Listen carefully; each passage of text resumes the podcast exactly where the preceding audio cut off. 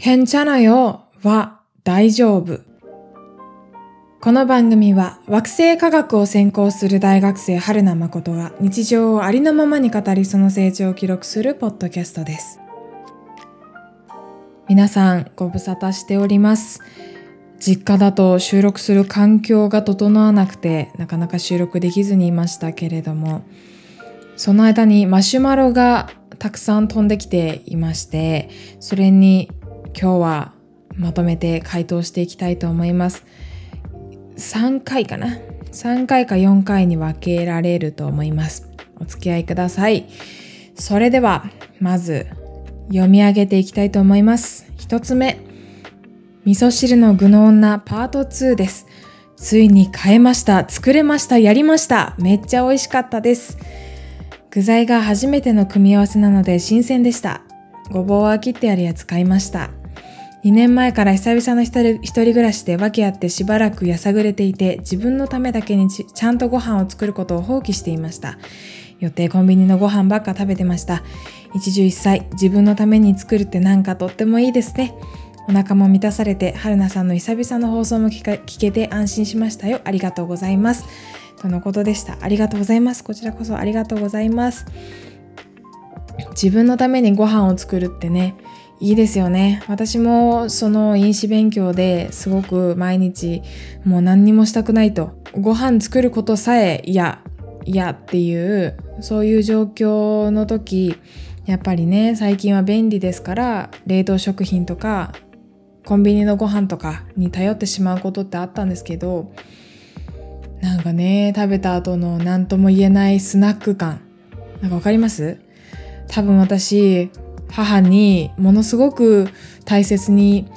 まあ父とね父と母にものすごく大切に育てられていて母がねえっ、ー、と毎日ちゃんと母も働いていたのにしっかり栄養のあるご飯を作ってもらって育てられてきたのでなんかね冷凍食品のラーメンとかラーメン？なんか汁なし担々麺みたいなやつあるじゃないですか。あんなんとかえっ、ー、とコンビニのねお弁当とかなんかね食べてもねなんか食べた気がしないというか 食べてるんだけどお腹はいっぱいなんだけどなんか食事として満足しないというかそんな感覚になることがありました。でそんな中でやっぱりね自分で作ったご飯温かい炊きたてのご飯とお味噌汁栄養のある甘みのあるお味噌汁そういうのを丁寧な暮らしって言うんでしょうかね。はい、そんなね、高尚なものじゃないんだけれども。まあでもこんな、な、何？その毎日ね、食事を取らないといけないから、その中で幸せを見つけていけるっていいですよね。はい、マシュマロありがとうございました。じゃあ次のマシュマロに行きます。次は、韓国ドラマ今何が流行ってますか？とのことでした。多分ねこれ私が母と韓国ドラマを見ているという話をツイッターでしてあら喋った喋ったも喋ったか。で、えーと、送ってくださったと思います。母は、えーと BS テレビの BS で流れている韓国ドラマを毎回録画して見ているという。だから最近流行ってるかどうかわからないんですけど、えー、見ているものを紹介します。一つ目は火曜年歌火曜年歌君といた季節。というドラマです。花えっ、ー、となんとか様の様。年。で、えーと、難しい方の花。花があるの花。で火曜年歌というドラマで主演がえっ、ー、とユ・ジテさんとイ・ボヨンさんかな。このイボヨンイボヨンさんがねめちゃめちゃ美人。多分これイボヨンさんだよね。実役イボヨンさん。めちゃめちゃ美人。はい。というなんか恋愛ドラマなんですけどすごく運命の2人なんだけどなかなか結ばれない2人の話です。はい。まだ私見ている途中なんですけど面白いです。うん、なんかもどかしいけど。もどかしいけどもどかしいしえー、まだくっつかんのかいって思ったりもするけどイ・ボヨンさんが美人だから見てる。それそれだけ。イ・ボヨンさんは美人です。はい。じゃあ次2つ目がサイコパスダイアリーという、えー、ドラマでこれは、えっ、ー、と、キャストがユン・シユンさん。そう、ユン・シユンさんなんですよ。私、かん、アベマ TV かな？アベマ TV で無料で見れた韓国の、えー、恋愛リアリティショー。韓国で言う、なんだっけ？なんだっけ？出てこない。出てこないぞ。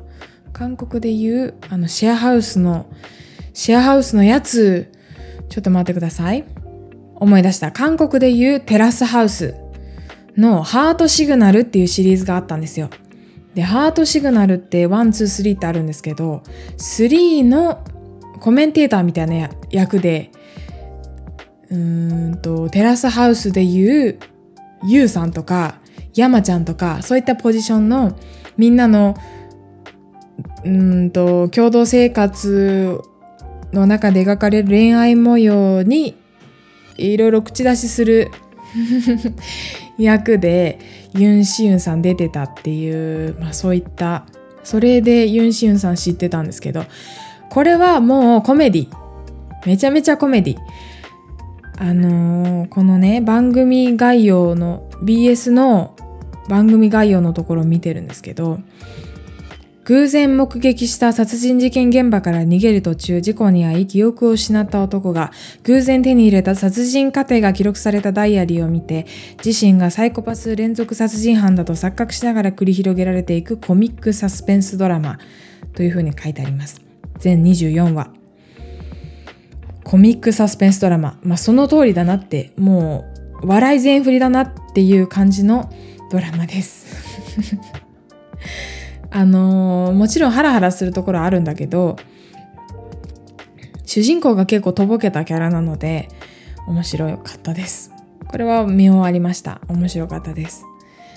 でねちょっと怖かった。やっぱねサイコパスをモチーフにモチーフというかテーマに書いてるので主人公もちょっとサイコパスっぽいところがあって怖かったところもあったけど面白かったです。で母が、今までに見た韓国ドラマその BS でね見た韓国ドラマでおすすめなのがリセット。リセットは副題があったかな？リセット運命を遡る1年というやつです。主演イ・ジュニョクさんとナムジヒョンさん。あナムジヒョンさん聞いたことあるな。リセットというドラマも面白かった。本格ミステリー。だそうですよ。わあ、ミステリーとか好きだな。面白そう。わあ、面白そうだな。っていうものとか、あとは、君の声が聞こえるというドラマ。あー、これ、キャストがいいんだな。これ、この君の声が聞こえるというドラマは、妹もおすすめしてました。だから相当、あわあ今、えーと「君の声が聞こえるの」BS の韓国ドラマのホームページを見てるんですけど今回一番最初に、えー、紹介した火曜年歌に登場していたイ・ボヨンさんが主演ですね。イ・ボヨンさん、ユン・サンヒョンさんっていうのが弁護士役出てますね。ユン・サンヒョンさんのドラマ見たことあるな結構。この人多分すごい有名な人ですよね。でユン・サンヒョンさんともう一人なんかライバル役というか若い男の子役でイ・ジョンソクさん。はイ・ジョンソクさんも見たことあるな。うん。はなんかすごく有名な人たちがたくさん出てる気がする。皆さん突然すいません。草刈り機の音聞こえますかね？めちゃめちゃ草刈り機鳴り響いてるってちょっと心配になりました。はい。じゃああらすじを読んでいこうと思います。君の声が聞こえる第1話、君の声が聞こえるのあらすじは、人の心を読む能力を持つ高校生スハ。スハはイ・ジョンソクさん。スハは初恋相手のヘソンの行方を探し続ける毎日を送る。その一方やる気もなく稼ぎも少ない弁護士となっていたヘソン。ヘソンが主人公のイ・ボヨンさん。ヘソンは安定した収入を得るために国選事件を専門に担当する国選先端弁護士の面接を受けたヘソンはそこでインパクトを与えようと高校退学になった過去を語り出す。高校時代ヘソンは同級生ドヨンの目に花火を当てたという疑いをかけられてしまい点々点丸。というあらすじですね。このドラマ本当に母にも妹にも絶対に見てと勧められたドラマなので皆さんもぜひ見てみてください。多分ねこれ有名なんじゃないかな。すごいキャストの方も豪華なので。はい。という感じでした。最後に私がおすすめのおすすめする韓国ドラマ2作品をご紹介して終わりたいんですけど終わりたいというかこのえー、おすすめの韓国ドラマについてのご紹介を終わりたいんですけどその2作品というのが、まあ、どちらもとても有名なんですが1つ目が「トッケビ君がくれた愛しい日々」という作品です。コン・ヨウジさんとキム・ゴウンさんが主演のドラマになっています。キム・ゴウンさんはめちゃめちゃ良かった。キム・ゴウンさんってね、可愛い女優さんなんですけど一重で釣り目でで愛らしい愛嬌があるそんな感じのなんなんて言うんだろう。日本の女優さんで言うと黒木華さんみたいな、まあ、見た目ではあるんだけどなんかねすごい可愛い感じの高校生役だったかな？なんか学生役だった気がする。でこれトッケビってちょっとファンタジーな感じも含まれててあのもう主人公自体婚友おじさんが演じるなんかね婚友おじさんってナチュラルに呼んでしまっているのは婚友さんっ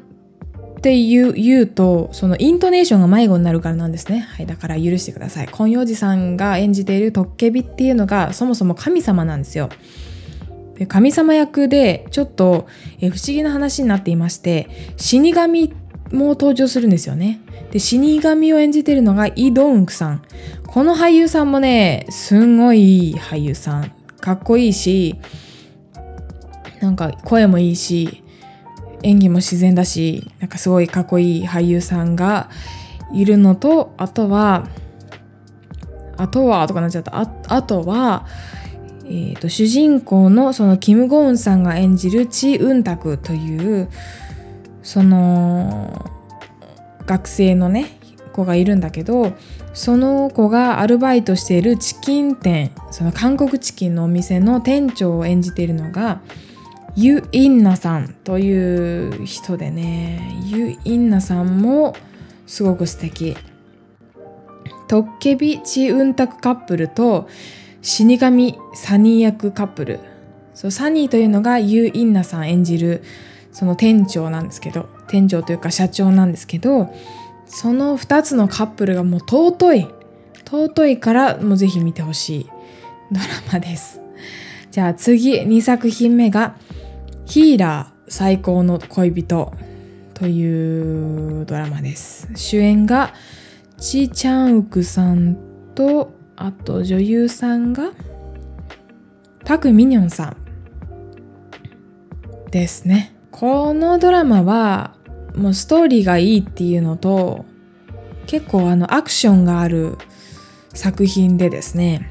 ちーちゃんウクさんがこう闇の便利屋をやってるんですけどこのねチャンウクがえーと、主人公の女の子を守る時のアクションシーンもめちゃめちゃ入ってて面白いですね。あのー、うん物語もすごくいいしそのアクションも楽しめるという点でおすすめです。でチャンウクがチャンウクがとか呼び捨てしますけどチャンウクさんがすんごいかっこよくて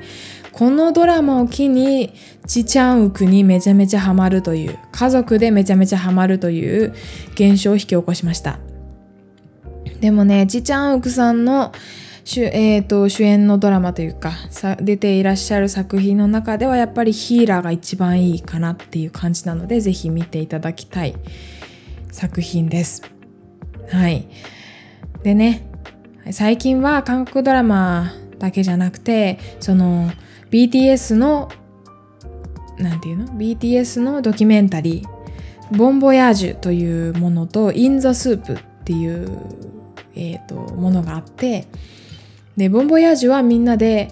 えーと、キャンピングカーとかでオーストラリアだったかな？あれ？ニュージーランドだったかな？かを、えーとみんなで旅行しながら共同生活を送る作品になっていて何年か前のものですね。で「イン・ザ・スープ」というものがコロナ禍で撮られた、えーと、BTS の共同生活の話で、えーと、どこにも行けないから韓国のなんかちょっと自然の綺麗なところでみんなで、えーと、休暇を過ごすという、まあ、ライブとかもねなくなってしまってでそんな状況だったのでみんなで休暇を過ごすというそういったドキュメンタリーになっています。もうこれを見たら BTS みんなのことが好きになる。パフォーマンスを見ていたらその表面だけでは見られないようなその BTS の中での各個人の役割とかどんな努力をしているかとかどんな性格かとか他のうんと他のメンバーとはどんな関係なのかとかファンに対してどう思っているのかとかっていうのが見られるものすごく素敵な、えー、ドキュメンタリーとなっています。 Bon Voyage と In the SOOP。In the SOOP はなんか新しいものが撮られるシーズン2というかシーズン2かが撮られるようなのでそれも家族で楽しみにしています。という感じでした。はい、じゃあ最後に、最後の最後に、えー、っと、もう一つマシュマロを読みます。お声が柔らかくて優しくてとても好きです。どのような録音環境を構築され、またどのような機材をご使用なさっておられますか？東方を始めたてのポッドキャスターです。というマシュマロをいただきました。ありがとうございます。実はですね、これ、えー、っと、以前、かっこ機材、ビネッセも元気、シャープ112番でお話ししている通りなんです。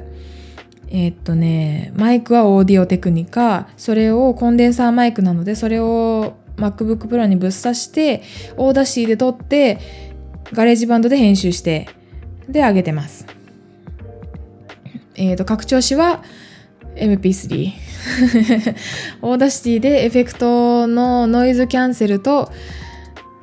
えー、ノイズキャンセルとかノイズの低減とコンプレッサーをかけてで GarageBand の方では声のえー、っと声のバランスを整えてからアップしているという状況になっております。うん、最近はねそのあんまりだだっ広い部屋で収録してしまうと声がもう部屋の中は反響してしまってうまく取れないであるとかあとは何でしょう何でしょうあんまりリップノイズとかが入らないようにとか収録前は歯磨きをするとかお茶を用意するとかなんかそういった細かいことも気をつけるようにはしていますね。コペテンナイトを聞いてくださっている方わかるかもしれませんがあのやっぱり私側の録音環境とみずほ側の録音環境って実は違ってみずほの方がえっ、ー、となんだろう机を触るような音が入っていたりとかあとその扇風機の音とかあと外を走るバイクの音とかうんリップノイズもその何その結構みずほの方が多かったりするのでやっぱね気をつけると全然違いますね。はいなんかそういうのも今便利な世の中ですから Google 先生に聞いたらいくらでも出てきますのでその声の専門家とかあとはポッドキャストで、え、気をつけていることをブログにまとめている方とかいらっしゃいますのでそういった記事を参考にしてみてください。でねやっぱりねこういうのって試行錯誤だなと思っていて私も一番最初の一番本当にねご飯の友の最初の収録とか使ってるマイク一緒だしそのパソコンもね一緒なんだけどでも全然音質違うんですよ。うん、それは本当にあのソフトの使い方をマスターするであったりとか自分の声のどの、えー、周波数帯に増幅かけるかっていうことにもつながりますのでそれはもうご自分でもう自分ご自分の声をいかに最大限の魅力を引き出してかせるかというところをね研究していただければいいかなと思います。もう私もこれすもうなんかこの今の音質とかが正解だなと思ってなくてあの YouTube の渡辺直美さん。渡辺直美さんが時々ラジオを上げてるんですよ。ラジオのポッ YouTube でラジオを上げてるんですね。でその音質がバカ良くて バカ良くて本当に本当に良くて音質がね。そのマイクどこの手話のかなみたいな考えながらでもそんないいマイクなかなか買えないしなとかあと何て言うんでしょう。えっ、とその音量を上げたり下げたりとかエフェクトをかけたりその同時にできる機械とかもありますよね。そういうのを使って収録しているポッドキャスターの方もいると思うんですけどゆくゆくはそういうのにもちょっとチャレンジしてみたいなと思っている、まあ、そんな今日この頃であります。うん。やっぱりその人それぞれポッドキャストにこれぐらいの予算をかけられるとかそういうのが全然違うし住んでるところ周りの雑音の多さとかもね全然違うしっていうので私から私がやっているのはこんな感じだけどっていうのが、まあ、今簡単にご紹介したのとその過去機材。ビネスでも元気。シャープ112番でごお話ししたのがもう全てなんですけど自分ができる範囲の中で試行錯誤していく楽しみっていうのもあると思いますのでそういうのを楽しんでいただいただければというか楽しい 一緒に楽しんでいけたらいいなと思っております。新しいことを勉強すると本当に世界の見え方が変わるというか着目するポイントが変わるというかテレビを見ていてもあの例えば音楽番組でこのマイクはどこのメーカーなんだろうとかどんな風にエフェクトかけてるんだろうとかエフェクトというかうんと声のバランスを調整してるんだろうとかそういう風にそういう風なところに興味がいくようになったりとか、うん、で新しい世界を知るというのは、えーと、いつでも楽しいことだなと思います。はい、ということでした。ちょっと長くなっちゃったかな？という、えーと、録音環境については、そんなお話でした。参考になれば嬉しいです。はい。じゃあ、そんな感じで、マシュマロ回答第1弾は終わりたいと思います。次回は、うんと試作の時間が減ってしまったというお悩み2件にお答えしていこうと思います。番組の感想や私へのメッセージは、はるなまことアットマーク gmail.com、harunamacoto アットマーク gmail.com、またはツイッターでハッシュタグ誠の友をつけてつぶやいてください。お待ちしています。私が友達と宇宙を熱く語るポッドキャスト番組コペテンナイトは、毎週水曜土曜に更新しています。最後までお聴きいただきありがとうございます。次回もお楽しみに。